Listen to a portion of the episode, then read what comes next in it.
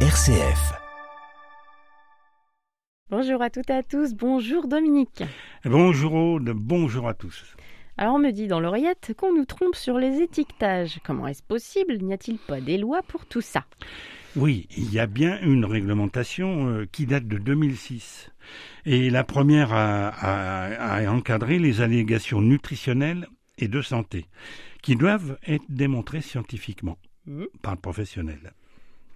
Et donc les industriels doivent euh, en apporter la preuve à l'AFSA, c'est la l'autorité européenne de sécurité des aliments. Mhm. C'est donc dans ces conditions que la Commission de Bruxelles et le Parlement européen décident ou non d'autoriser l'allégation. Les refus représentent tout de même euh, 87% des demandes d'allégation de santé, telles que probiotiques, renforcent le système immunitaire, participent au maintien de la flore intestinale. On en a déjà parlé, on n'en Mm. a pas besoin parce que ça existe déjà. Oui, et donc, Voilà. tous les trucs qui clignotent presque sur les paquets. voilà. Alors, y aurait-il par hasard des passe-droits, voire du lobbying, qui conduirait à ce que certaines allégations s'avèrent finalement dangereuses? En fait, les industriels profitent de graves insuffisances de la réglementation européenne en vigueur. Mhm. Euh, On a quelques exemples que nous donne l'UFC. Oui, selon l'UFC, les industriels enregistrent artificiellement leurs produits en micronutriments avant de mettre en avant la teneur en vitamines et micronutriments et la législation européenne les autorise, les autorise en quantité illimitée. D'accord, super. Autre chose. Euh, aucune exigence n'est fixée quant à la teneur en gras, en sucre et en sel. Mhm. euh, faisant euh, euh, sur les, les, les, les produits dont- qui font l'objet de ces allégations. D'accord. Et en janvier 2009, ces règles et critères devaient être définis, adoptés, mais semble-t-il, les secteurs du chocolat, de la confiserie et de la boulangerie s'y sont fortement opposés. Et selon la Commission européenne, 75% de ces produits auraient été concernés, on comprend. Bah oui, ça c'est sûr que le chocolat est... bon. Voilà. Alors autrement dit, euh, nos enfants consomment des produits sujets à caution.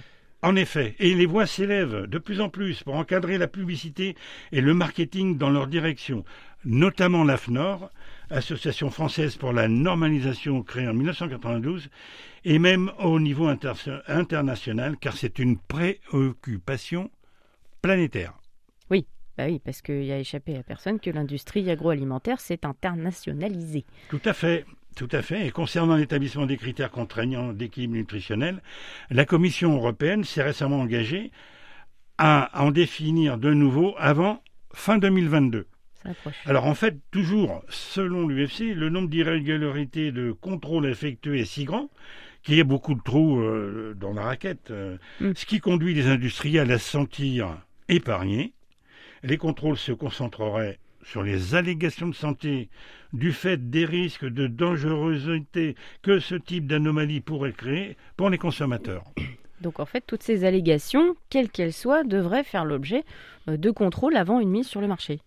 Ah oui, mais c'est plus possible. Il y en a de trop. C'était ça euh, au début. Ouais. Voilà.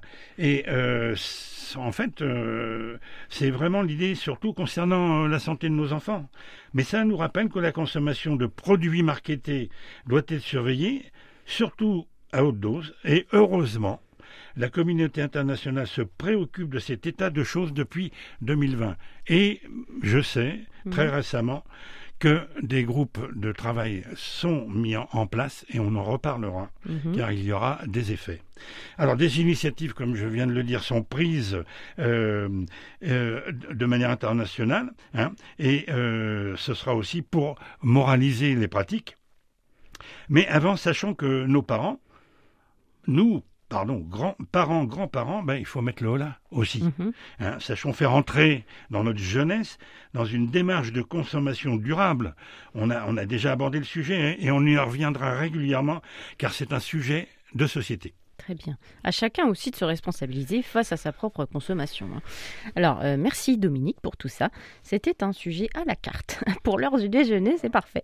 On vous souhaite donc un très bon appétit et une très belle semaine. Au revoir. À très vite.